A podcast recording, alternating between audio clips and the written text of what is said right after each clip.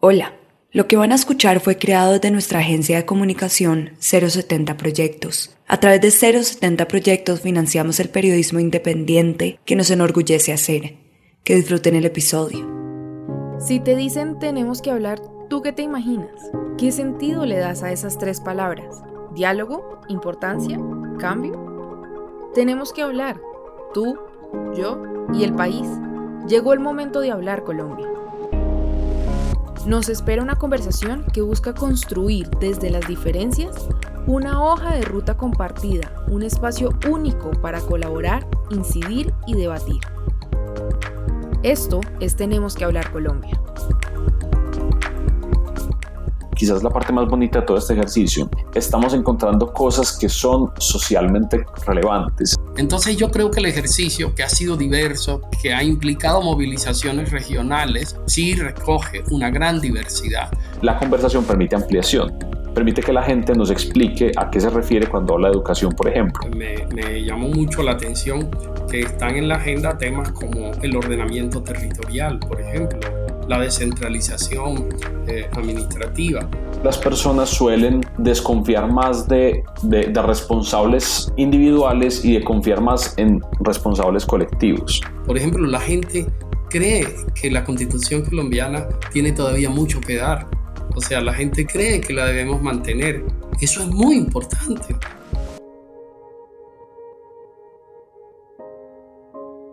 Tenemos que hablar Colombia es el espacio que ahora se está dando para activar esa conversación. Es una iniciativa que tiene como objetivo adelantar diálogos masivos, representativos, rigurosos e incluyentes, donde estos adjetivos son una promesa que hacen las organizaciones y universidades detrás de esta metodología. Es una apuesta ambiciosa por hablar con miles de personas en todos los rincones de Colombia para celebrar sus encuentros y divergencias y así revelar una visión común.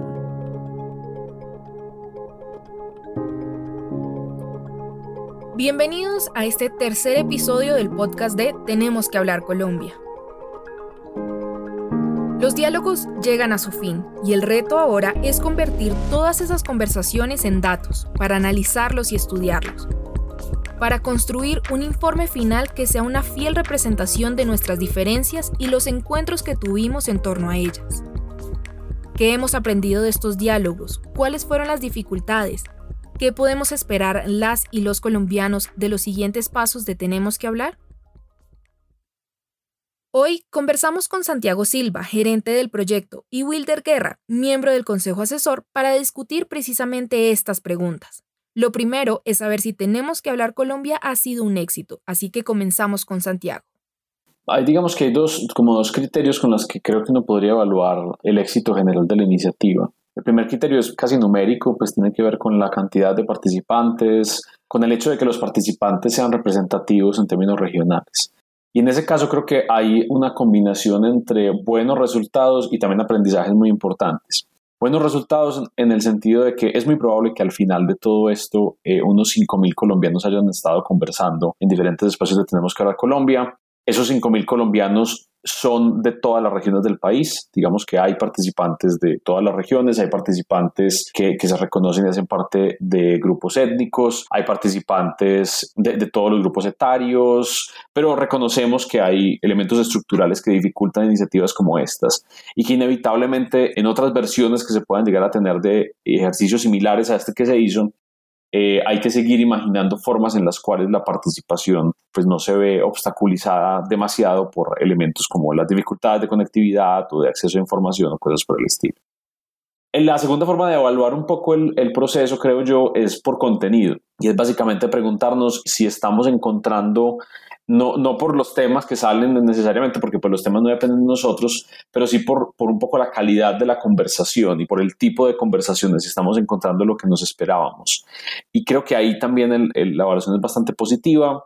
Eh, en los primeros análisis de algunos resultados parciales, que ahorita seguramente los chiviaremos un poco, empezamos a encontrar información que es interesante, que es interesante respecto a las preocupaciones de los colombianos, que es interesante respecto eventualmente a las discusiones que se van a dar en, en el momento electoral, Pero también, y esto es fundamental y quizás la parte más bonita de todo este ejercicio, estamos encontrando cosas que son socialmente relevantes, estamos encontrando cosas que son características de la participación de los colombianos, de la manera como comprenden un espacio de participación, de la forma como interactúan en un espacio de discusión o de conversación como estos, de la manera como son capaces de acordar, de resolver, de plantear discusiones en ocasiones complejas en un espacio como estos, además de una lista enorme de anécdotas y de historias bonitas que han salido de las conversaciones. En primer lugar, el hecho de que este ejercicio haya sido pionero ya es un logro inmenso. El poner a dialogar a los colombianos bajo diferentes metodologías como diálogos de diálogos, por ejemplo, que no excluía otros procesos paralelos que estaban en el país, este, implica un gran avance. Aún las cifras, si no se alcanzase una meta inicial, es un triunfo, porque también nos muestra la importancia, las limitaciones que nuestra democracia tiene y las concepciones que los ciudadanos tienen acerca de la importancia del diálogo en la vida pública y sus propias nociones de agencia, de capacidad para incidir en el país un país supremamente complejo, un país eh, con un universo también supremamente complejo que tiene grandes incidencias en la agenda ciudadana, que, que un país con un largo conflicto y con muchas limitaciones también en el campo democrático, este, va a reflejarse en, las formas de participación, en los temas de participación, eh, y eso lo podremos discutir más adelante por ejemplo, un tema vigente en el mundo, no solo en la sociedad colombiana, tiene que ver con el tema del acceso a la democracia y la valoración de la democracia y la brecha que puede existir entre lo que presupone una democracia y la capacidad de los ciudadanos para estar a la altura de eso. Esa a, veces actuación de nuestra difusa, indirecta, fragmentada, ambigua, no solo ocurre en el campo nuestro, no solo ocurre en Colombia, sino que puede ser un tema que está ocurriendo en diferentes sociedades, incluso en aquellas sociedades noratlánticas que siempre hemos presumido que han tenido como democracias más estables eh, que las nuestras. Entonces yo creo que el ejercicio que ha sido diverso, que ha tenido unas metodologías regionales, que ha implicado movilizaciones regionales, sí recoge una gran diversidad, porque jóvenes, miembros de grupos étnicos, participantes de organizaciones sociales, de movimientos sociales, organizaciones ciudadanas, académicos, eh, eh, por ejemplo, poblaciones campesinas, y se ha visto con todas las limitaciones que tenemos y que ya mencionaba Santiago, tecnológica, de distancia, de acceso a veces a conectarse, eh, ha sido muy importante, muy diverso. Yo lo veo como un gran logro podría, como todo proceso, tener un espacio de mejora, pero aprendemos eh, y esa es la democracia, un constante aprendizaje, eh, el, que podamos ser una sociedad inteligente como algo colectivo y que podamos justamente aprender de los procesos. Ese espacio de mejora del que habla Wilder se presenta en dos partes. En un inicio, las dificultades que se pueden dar y que el proyecto tiene contempladas con posibles soluciones. Pero también están los obstáculos que se presentan durante el transcurso del proyecto y que no estaban previstos. Por ejemplo, la, primera aproximación de convocatoria de participantes en la que sobre todo eh, nos conectábamos con diferentes organizaciones que realizaban convocatoria, nos encontramos con lo que podría ser una especie como de agotamiento de espacios de participación. Había muchas organizaciones con las que estábamos trabajando o incluso líderes y personas que nos ayudaban a convocar participantes que nos señalaban que las personas con las que trabajaban de algún proceso con el que estaban participando, algún programa o algún tipo de, organización que, que estaba vinculado a ellos, les expresaban básicamente en términos muy, muy como coloquiales que estaban cansados de, de espacios de participación, que estaban un poco cansados de espacios de conversación. Y aunque uno podría, siendo muy idealista, decir que no, no, hay, no, hay algo así como demasiada participación, pues para una persona sí lo puede haber. Digamos, sí puede llegar a convertirse en que ya ha estado en muchas cosas y, y literal está cansado, pero además Claro, también puede empezar a plantear la preocupación por eh, la efectividad de la participación. Entonces, claro, si uno está en 80 espacios de participación, en 80 procesos y tiene dudas sobre la efectividad de esos espacios, eso puede convertirse en una limitante importante para estar en otro espacio más. Entonces, ese no lo esperábamos, la verdad. Pensamos que mm, incluso por, por la cercanía de las elecciones, como por el momento político que está viviendo el país, pensábamos que, que ese no iba a ser el caso, que no iba a haber como muchas de esas expresiones de de ya estamos un poco cansados de más espacios de participación. Y, y sí, en varias ocasiones ocurrió. Para Santiago hubo otro problema relacionado con la estructura de la conversación. Recordemos que Tenemos que hablar Colombia tiene una apuesta metodológica específica en la que facilitadores moderan las tres etapas de la conversación, empezando por la pregunta ¿qué debemos cambiar, mantener o mejorar en Colombia? Entre todos los temas propuestos durante el diálogo se hace una evaluación y al final las personas votan por cuál es el más importante y por qué para escoger uno para profundizar en la siguiente etapa. Pero esto no quiere decir que las otras ideas no vayan a ser tenidas en cuenta la conversación es así estructurada porque es la forma que nos permite luego analizar las respuestas. Si la conversación fuera muy abierta, sería básicamente imposible eh, encontrar, por ejemplo, cuando las personas hablan de cosas parecidas. Y les doy un ejemplo muy sencillo. Cuando uno le preguntan a usted qué le gustaría cambiar en Colombia, yo puedo responder tan sencillo como decir la educación, y esa respuesta, digamos, para el análisis es muy sencilla, pero yo también puedo responder contando una historia. Y las personas conversamos de esa manera, las personas hablamos contando historias, haciendo referencias a cosas para las cuales no hay necesariamente contexto. Entonces, entre más abierta sea la conversación, mucho más difícil va a ser encontrar que, por ejemplo, si yo empiezo a contar una historia de que mi hijo intentó presentarse en una universidad pública, pero no lo logró y entonces está intentando buscar si de pronto con alguna oportunidad del ICETEX puede presentarse en una universidad privada.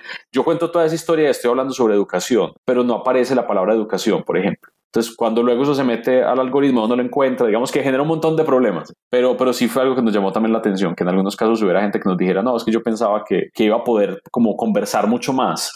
Eh, y bueno, y, quizás ese no era necesariamente el, eh, lo que nos permitía como esa apuesta metodológica. Mi principal preocupación estuvo en el tema de la divulgación. Las piezas que se elaboraron eran maravillosas, de un colorido, seductoras, de un valioso y talentoso diseño eh, publicitario. Las divulgamos y todo, pero a pesar de eso, a pesar de la extraordinaria campaña de divulgación, yo eh, percibía en las regiones que no llegaba y tocaba explicarle que tenemos que hablar Colombia. A mucha gente que preguntaba, ¿y eso qué es? Decía, es algo de esta manera y tratamos de conectarlo con sus teléfonos para que participara. Entonces uno se pregunta, ¿qué pasa allí? Quizás lo que Santiago decía, había muchos diálogos paralelos, eh, había muchas participaciones de otro tipo comunitario y aunque uno no lo crea y uno se queje de, de la escasez de democracia, realmente sí hay una sobreabundancia de información y a veces una sobreabundancia de eventos eh, de este tipo que pueden ser oficiales, de divulgación de políticas públicas también, eh, y de manera tal que en alguna manera, en medio de toda esa, eh, de toda esa afluencia, ese torrente, se perdía un poco el proyecto en algunas zonas más lejanas, por supuesto, de pronto no ocurría lo mismo en los ámbitos universitarios, en los centros urbanos más importantes. Y así podíamos ver, por ejemplo, que en la región Caribe iba rezagada con respecto a otras regiones. Eh, eh, eh, fue una de las preocupaciones que se hizo en la marcha, que al final veremos cómo, cómo quedó y tocó hacer un esfuerzo para que no se quedara atrás con respecto a otras regiones de Colombia. Entonces, esa fue realmente mi, mi, mi preocupación. Pero los diálogos, lo que he visto, es un diálogo espontáneo, que reitera muchas cosas en la voz de los propios participantes, en su tono, en su percepción del país, que nos da realmente una visión eh, eh, eh, muy provechosa con todas las falencias que podamos tener para reflexionar acerca del futuro del país, del presente actual y de lo que es la democracia y cómo la percibimos en, en Colombia. Aunque todavía falta sistematizar todos los diálogos, tenemos que hablar ya cuenta con unos datos preliminares y en ellos se puede ver que de todos los temas que se discutieron, del que más se habló fue de la educación.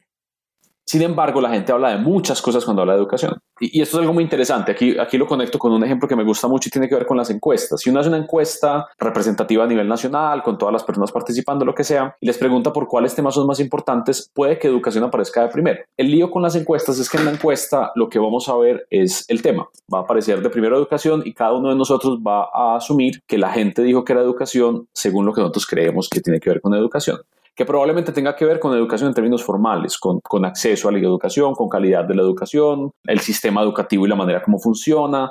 Pero, y esto es quizás lo, lo más potente que tiene, tenemos que la Colombia, la conversación permite ampliación. permite que la gente nos explique a qué se refiere cuando habla de educación, por ejemplo. Y la gente no está hablando de educación en términos formales, al menos no eh, en su gran mayoría las respuestas están más o menos partidas a la mitad. Más o menos la mitad de las personas que dicen que les gustaría o que lo más importante en el país para cambiar o mejorar la educación están hablando de asuntos formales, de asuntos de acceso, calidad, sistema, modelo, pero la otra mitad está hablando de educación como la posibilidad a través de procesos educativos de resolver otros problemas. Entonces, lo que empezamos a encontrar es que, por ejemplo, mucha gente estaba hablando de medio ambiente como fin. Mucha gente nos estaba diciendo hay que cambiar la educación, mejorar la educación para cuidar el medio ambiente. Entonces, eso nos dio como una nueva perspectiva de cómo comprender los datos y una ampliación de las preocupaciones que tienen los colombianos. Pero el punto fundamental acá es lo que nos permite la información que estamos recolectando, tenemos que hablar, es comprender las complejidades de la forma como los colombianos entienden los problemas que enfrenta el país eso, la, la, manera de comprender los problemas, aunque parezcan parecidas, son bastante diferentes. El tipo de respuestas que recibimos de todos son muy distintas. Y, ahí, y vamos a encontrar, se va a hacer un reto incluso en la presentación de resultados de cómo generalizar pues para que esto sea comprensible y a la vez cómo ser justos con la diversidad. Eh, lo que eh, puede uno ver es que a pesar de las vigorosas diferencias regionales que el país tiene, diferencias regionales que han estado desde, el funda, desde la creación de la República hasta hoy, sí hay una cantidad de temas que comparten y que, eh, por ejemplo, me, me, llamó mucho la atención que están en la agenda temas como el ordenamiento territorial, por ejemplo, la descentralización eh, administrativa. Y se comparten muchos temas que tienen que ver con, de alguna manera, una especie de desencanto de la política, eh, eh, de la actividad política, lo cual nos muestra algo y es como la sociedad, la política parece no poder abarcar la complejidad de la sociedad o cómo la política es vista solo a través de una dimensión eh, que la empobrece y es la mecánica electoral, por ejemplo. Eh, eh, uno puede notar que hay muchas cosas que realmente nos muestran esa inarcababilidad perdón, de la política en el sentido de que el ciudadano ante una sociedad cada vez más compleja trata de aprenderla y no, no, no encuentra cómo aprenderla, cómo descifrar, a lo cual le sumaremos todo el tema de las redes sociales y de múltiples espacios que, que llenan y, crean en muchos casos confusión en, el caso de la ciudadanía. Eh, esto es clave, esto es clave porque eh, para mí me parece de una gran importancia trabajar en ese tema, que el país sea consciente de ese tema, eh, porque de verdad tenemos que construir una sociedad más inteligente en ese sentido colectivo, eh, que no basta con individuos eh, altamente capacitados, sino como sociedad y que eso no incluye solo educación, sino también dispositivos emocionales, actitudes que tengan que ver con la búsqueda de acuerdos, la búsqueda de consensos, privilegiar el diálogo por encima de cualquier otra herramienta. Eh, entonces, a mí por ese lado me parece que arroja cosas fascinantes y que si bien se notan, se pueden notar en la agenda y en la priorización esos intereses regionales, también hay una base en común como colombianos que comparten y de preocupaciones que va a arrojar este proceso. Los diálogos de Tenemos que hablar Colombia buscan resolver las interrogantes sobre cómo somos los colombianos, qué queremos para nuestro país y cómo podríamos aportar al cambio social. La idea de la construcción de un informe final es poder analizar los resultados con cuatro variables generales en términos de comparabilidad, es decir, revisar las respuestas según regiones, grupos etarios, género y reconocimiento étnico. Hay algo que me llamó mucho la atención, esto es más anecdótico, con esto no tengo datos, pero por la participación de los facilitadores, que son las personas que están en las conversaciones, hay algo que nos ha llamado muchísimo la atención y es que en, las primeras conversaciones asuntos como el medio ambiente no aparecían mucho. Pero en esas primeras conversaciones no estaba incluido un grupo muy especial que hicimos y fue el de niños, niñas y adolescentes, chicos entre los 8 y los 17 años. En ese grupo se apareció mucho. Ese mucho tiene el matiz de que es por lo que me han contado los facilitadores. Luego vamos a ver en el agregado si funciona de esa manera. Pero no sería, tan extraño y a la vez sí sería muy interesante que encontráramos diferencias fundamentales en las preocupaciones en términos generacionales y que esa diferencia en particular alrededor de la preocupación por el medio ambiente se haga explícita en términos generacionales creo que sería muy relevante. Otro de los aspectos que se analizan a raíz de los diálogos es el nivel de confianza que tienen las y los colombianos en los actores que ellos dicen que deben ser los responsables del cambio. En los resultados preliminares se puede ver que la universidad y la academia tienen un porcentaje de confianza del 94%, mientras que el Congreso tiene solo un 24% de confianza.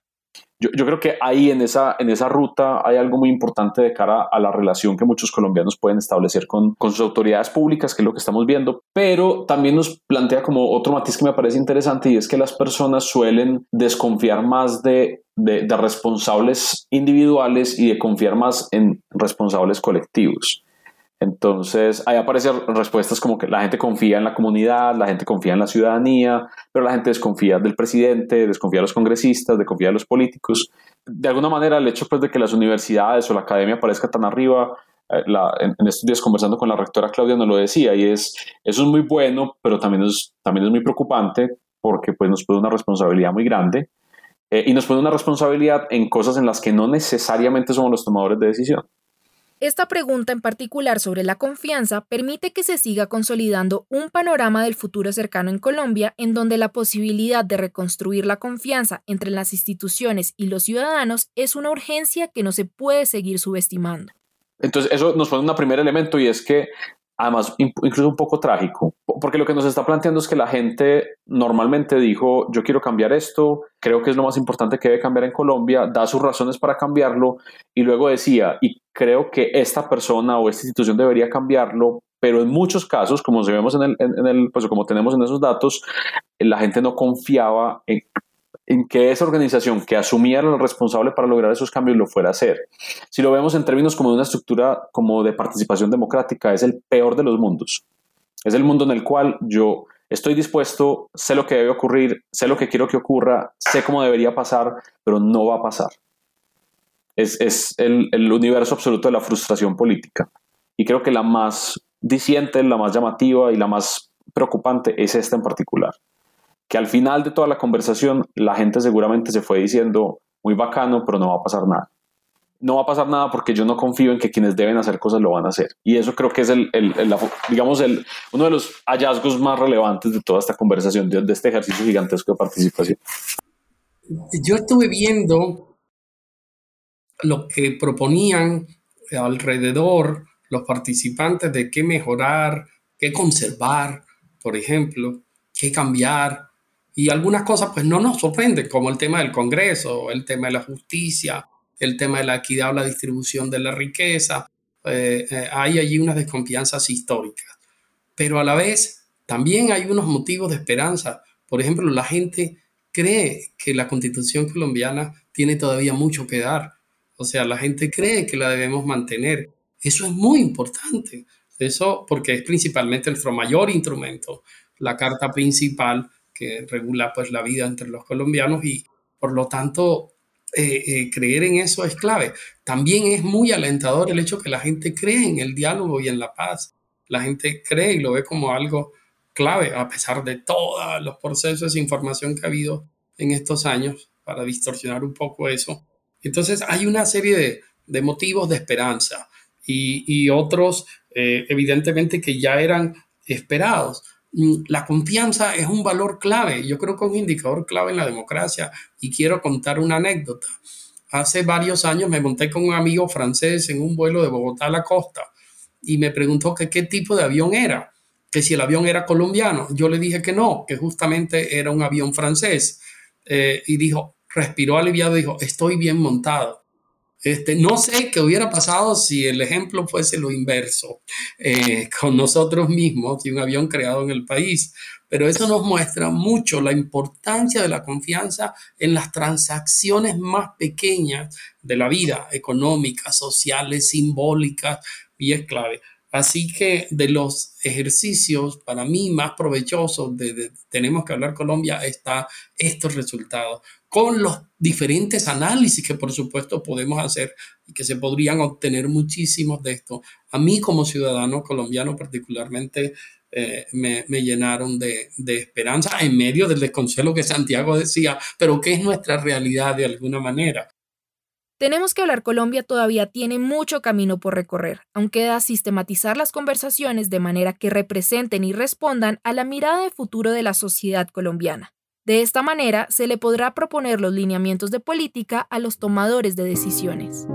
Nuestro interés como iniciativa es acompañar las, las discusiones y los debates y, y, las conversaciones públicas asociadas obviamente a las elecciones durante el primer semestre del 2022, pero también en esto muchas cosas tienen que salir bien, pero, pero ojalá pues así sea el caso. Eh, nos gustaría mucho poder acompañar a, a, quien quede en la presidencia en la construcción de su plan de desarrollo en el segundo semestre de 2022. También utilizando los insumos que encontramos, básicamente como para buscar obviamente que las preocupaciones, las propuestas y las ideas que salieron en las conversaciones de los colombianos pues tengan la posibilidad de quedar incluidas en la hoja de ruta del gobierno entrante por la experiencia de lo que ocurrió en Chile, pues sabemos que eh, hay, un, hay una posibilidad bastante grande de que haya otros espacios de conversación, que haya como otras versiones de, las, de los espacios de participación que nos permitan recoger información para otras cosas, información para otros momentos o incluso replicar en una segunda ola de conversaciones. Eso probablemente pues ya sea un poco más adelante,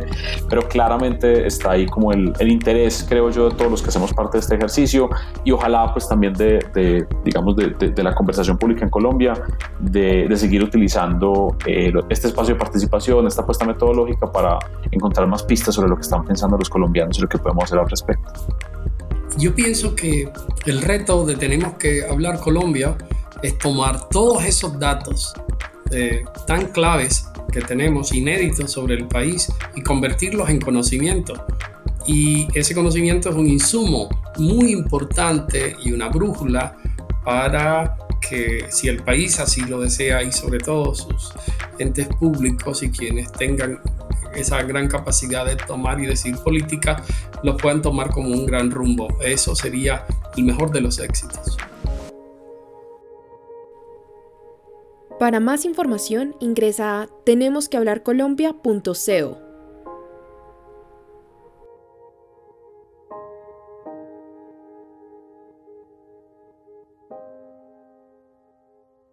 Si les gustó este podcast o tienen una historia que contar y necesitan apoyo, contáctenos. Pueden encontrar más información sobre 070 proyectos en 070.uniandes.edu.co diagonal proyectos